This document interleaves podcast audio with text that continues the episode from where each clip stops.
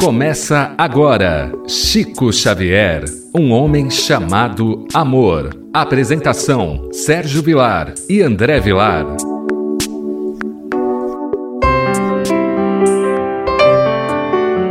Queridos amigos, que alegria! Rádio Boa Nova, o programa que está entrando no ar.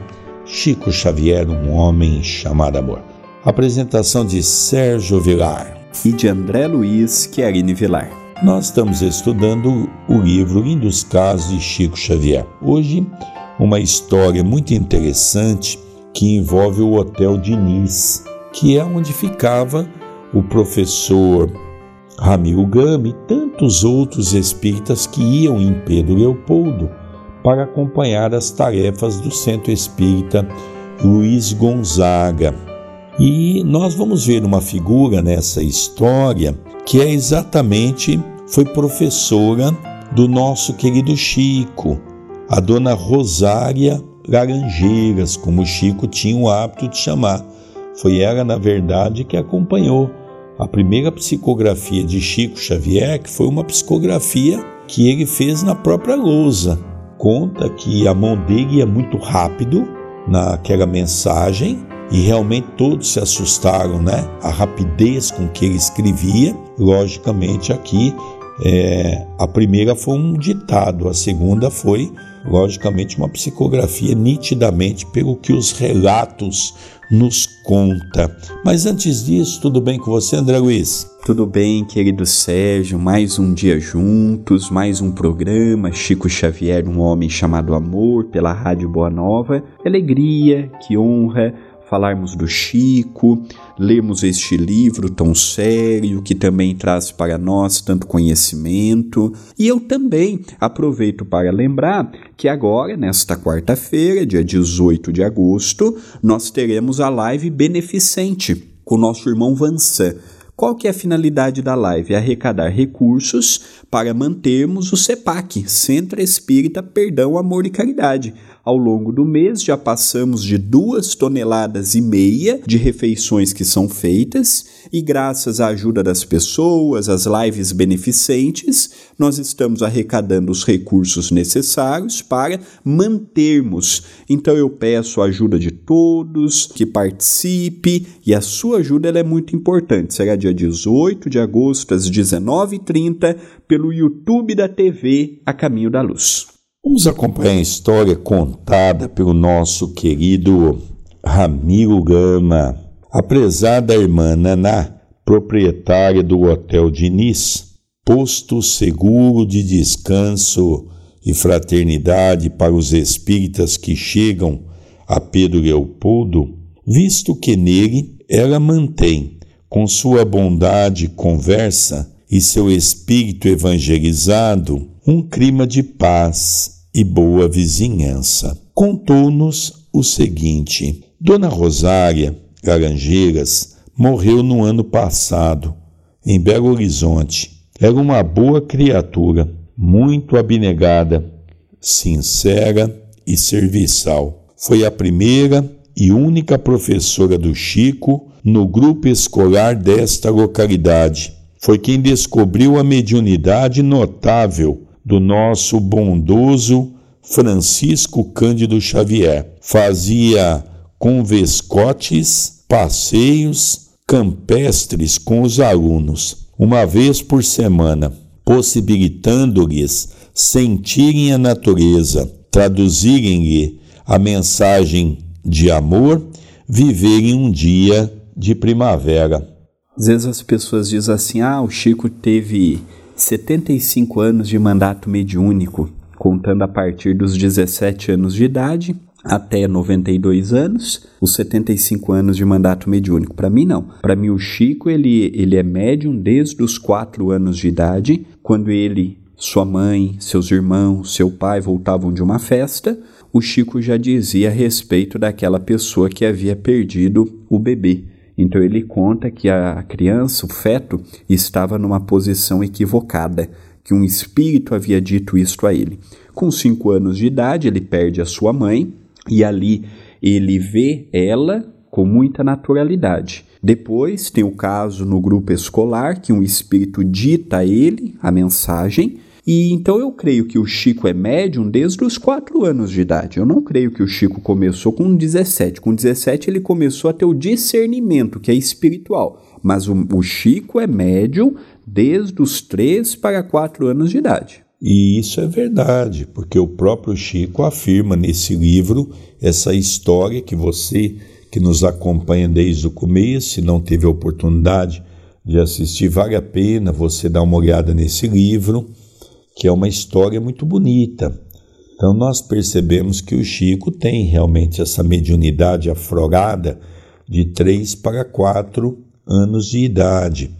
Ele não só via a mãe dele, como André bem descreve, ele conversava com a mãe dele, ele escutava a mãe dele, que era muito severa para com ele. Diga de passagem, esse livro traz para nós um grande conhecimento sobre essa área, porque o mal das mães atuais é passar a mão na cabeça do filho, achando que o filho está sempre correto. Não. Mesmo naqueles momentos que o Chico estava passando fome, que o Chico apanhava da sua madrinha, Dona Rita de Cássia, naqueles momentos que o Chico passava por aquelas torturas de ter os garfos enfincados à sua barriga, nós vemos que a mãe pedia a ele para ter paciência, que nenhum homem cresce sem a dor, quando entende que a dor é necessária para o seu burilamento do coração. Então, realmente, nós percebemos que aqui é um fato interessante que quem conta essa história para o professor Ramiro Gama foi essa senhora, que era a dona desse hotel. Era um hotel simples, chamado Hotel Diniz, aonde ficavam as pessoas que iam lá procurar o Chico. E quando voltava do centro ou durante o dia, era sempre tinha aquele chá, aquele café, aquela recepção mineira que sempre foi uma recepção muito convidativa aos quitutes, a saborear aquela culinária mineira. Então nós percebemos que ali então rolavam essas conversas fraternas, não é? E aqui ela fala um ponto muito interessante. Ela conta: olha, dona Rosária, ela foi professora do Chico do primeiro ao quarto ano. O Chico não teve duas professoras. Ah, nós vamos nos lembrar que até hoje, nas escolas, no primário, só há uma professora. Só há um professor. Agora, lógico que vai hoje modificando. Naquela época, não. A pessoa fazia com o mesmo professor. Hoje, geralmente, o primeiro ano faz com o professor, o segundo ano faz com outro, mas todos eles voltados somente para o ensino das crianças, não é? Quando são pequenos, até o quarto ano primário. E levando em conta que nós estamos falando do início do século XX, naquela época não tínhamos também tantos professores, tantas áreas como temos hoje, a dificuldade era muito grande. E aqui então conta que ela tinha como uma das matérias levar as crianças para um lugar bastante florido, cheio de árvores, como aqui ela descreve, não é? Para quê? Para estudar a natureza. Então nós percebemos que isso na vida do Chico também teve um papel muito importante, coisa que hoje nós quase que não reparamos mais a natureza. O ciclo das flores, o nascer do sol, o pôr do sol, uma noite estrelada, uma noite de lua cheia com o seu prateado. Então nós já não temos mais tempo para isso. O homem está sempre à busca de ensinar os filhos a correr atrás do dinheiro.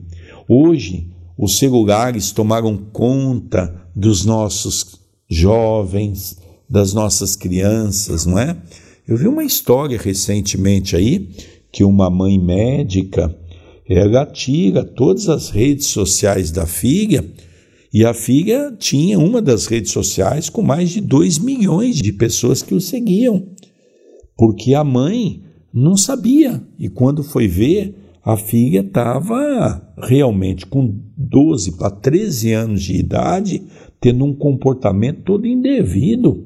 Então ela cortou tudo e houve uma grande polêmica: a mãe está certa ou a mãe está errada. Lógico que a mãe está certa, porque vai ser cobrado de uma mãe aquilo que, durante uma certa idade, a, os filhos dependem dos pais. Então nós precisamos nos atentar a isso que está acontecendo, porque é sim de responsabilidade dos pais acompanhar tudo isso, né, André Luiz? Sem dúvida. À luz do Espiritismo, nós sabemos da responsabilidade do título paterno, do título materno, a responsabilidade que se faz de gerar um filho fisicamente, já que espiritualmente ele já existia fisicamente, e de dar também a condução ética moral. Será que esses passeios no bosque, no campo, tinha alguma, vamos dizer assim, alguma tarefa para as crianças fazer? Vamos acompanhar. No dia seguinte do passeio, no entanto, teriam de dar-lhe por escrito a impressão do passeio. Chico, nas descrições, tirava sempre o primeiro lugar. Era dele a melhor composição. E isto foi chamando a atenção de todos e dela também. Não era possível. Chico deveria ter de cor o que escrevia, porque excedia e muito o que aprendera. E assim, pensando, preparou-lhe uma armadilha, realizou um passeio mais cedo e, na volta, encaminhou todos os alunos para o grupo.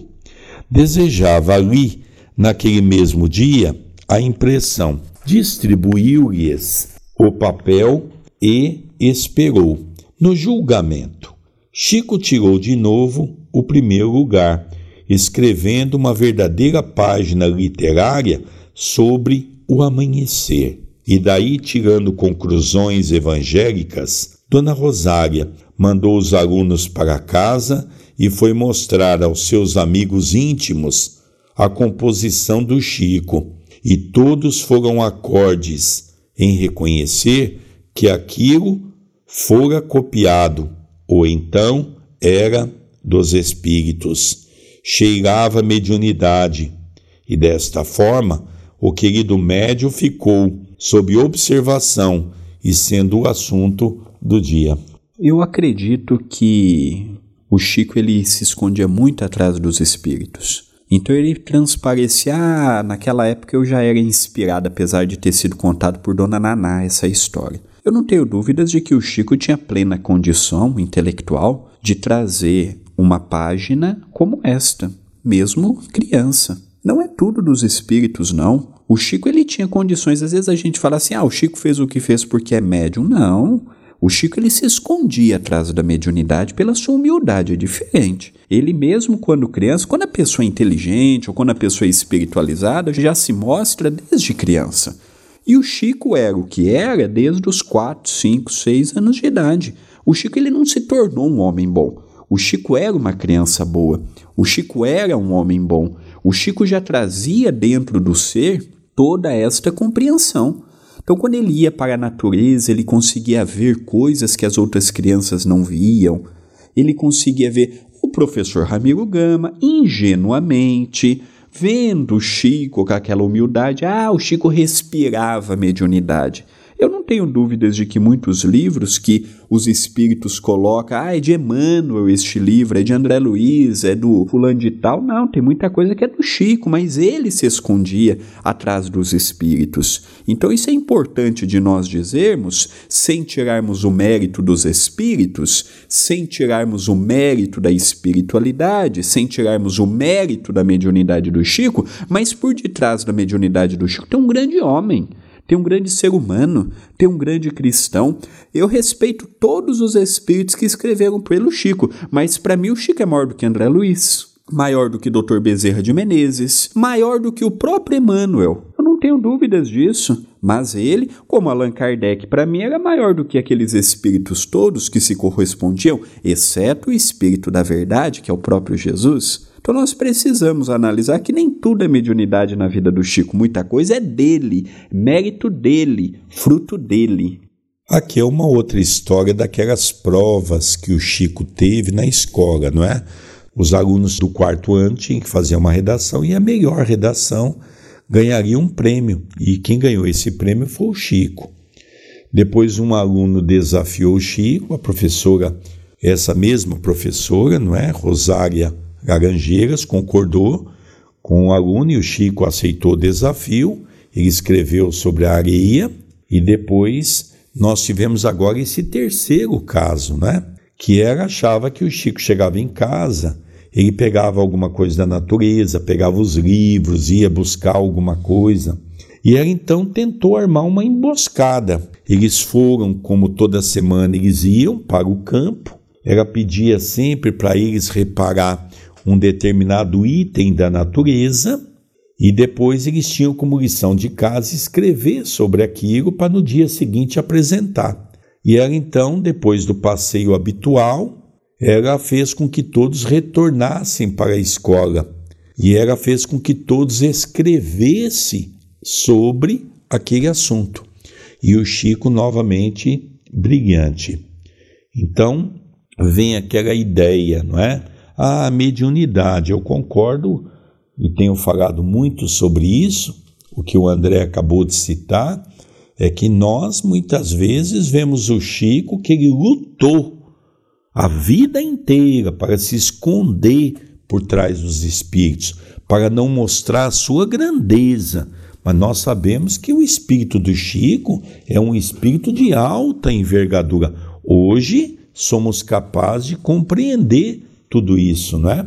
A própria professora, ela mostrava para outros professores, conversava com o diretor da escola, com a diretora da escola, sobre essas questões, porque o Chico transcendia aquela condição que na época os alunos tinham, não é? Só uma coisa que bate muito, a gente acredita fielmente que o Chico é a reencarnação de Allan Kardec.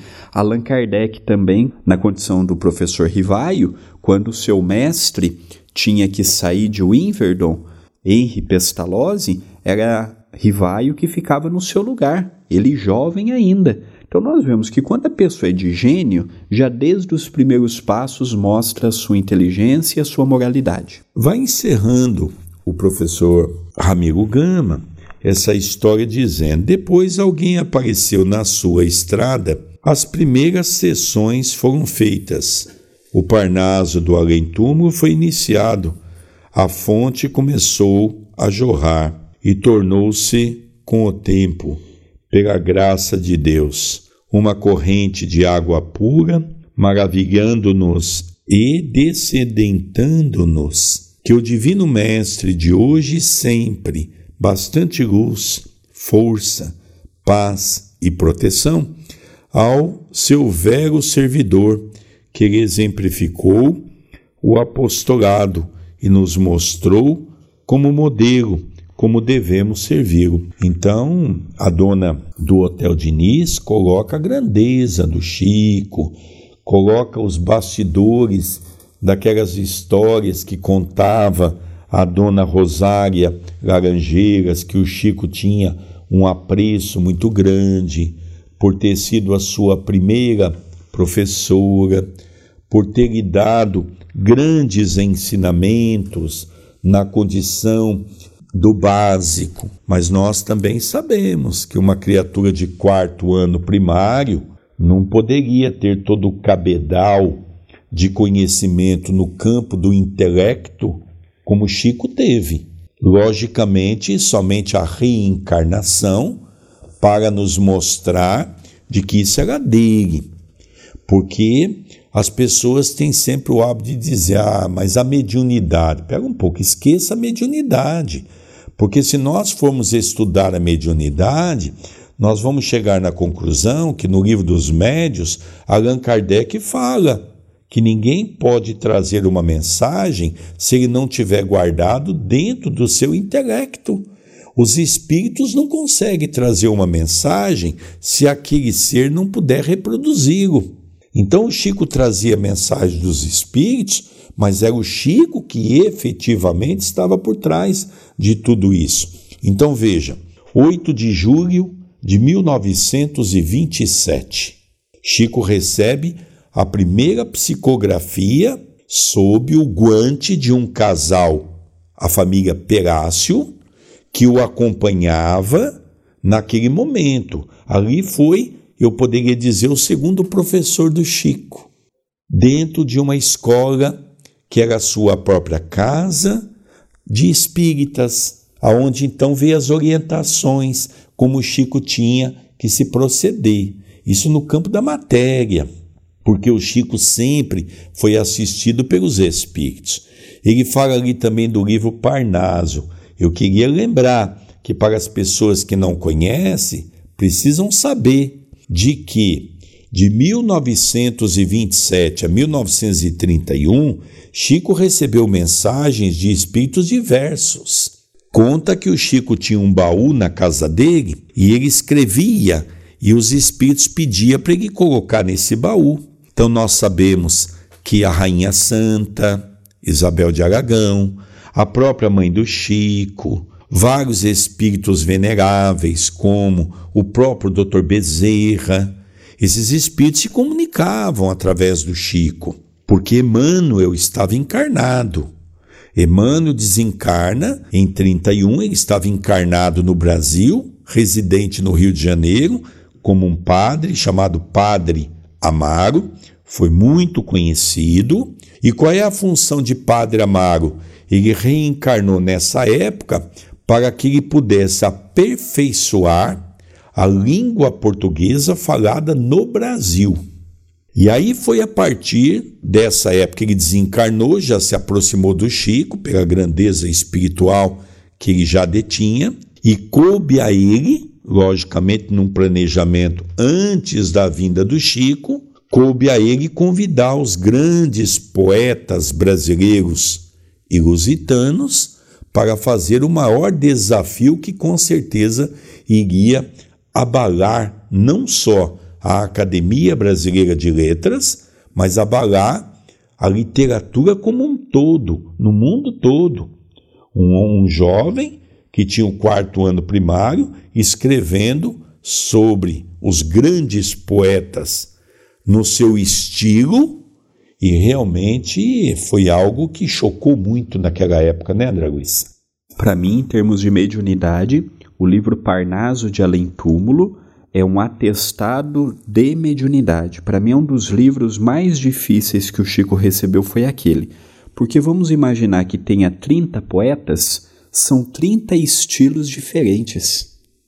O Augusto dos Anjos é diferente do Antério de Quental que é diferente do Olavo Bilac, que é diferente de Alta de Souza. Uma vez eu vi uma entrevista, um jornalista pergunta ao Chico dos poetas qual foi o mais difícil. Ele disse que foi Augusto dos Anjos, porque de todos eles era o único poeta que escrevia na primeira pessoa, eu. É o conhecido como poeta do eu. Então eu vejo no primeiro livro do Chico um atestado de mediunidade para um jovem de quarto ano primário, numa cidade pequena, até então, hoje Pedro Leopoldo faz parte da grande Belo Horizonte, uma cidade que cresceu bastante economicamente e municipal, e naquela época era uma cidade bem pequena. O nosso tempo, ele é implacável. Então já estamos chegando ao término de mais um programa e eu gostaria de fazer um convite muito especial. Nesta próxima quarta-feira, dia 18 de agosto, nós teremos a live beneficente com nosso irmão Vansan. É uma live com a finalidade de arrecadarmos recursos para mantermos as mais de duas toneladas e meia de refeições que distribuímos por mês no Centro Espírita Perdão, Amor e Caridade aqui em Itapira.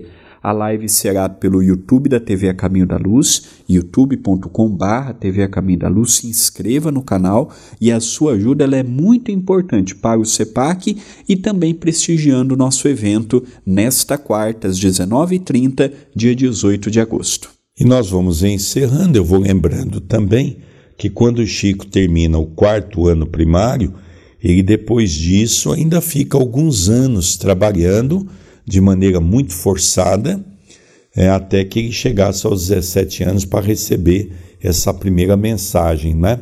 Então nós vemos aí que é muito interessante a gente conhecer a trajetória da vida de Chico Xavier. Queridos amigos, nós vamos despedindo desse programa maravilhoso que é Chico Xavier, um homem chamado amor, pela nossa querida e estimada rádio Boa Nova, programa sempre apresentado por Sérgio Vilar e por André Luiz Querini Vilar. Nós vamos nos despedindo, rogando a Jesus que possa nos abençoar e nos envolver hoje e todo sempre até o próximo programa. Até o próximo programa.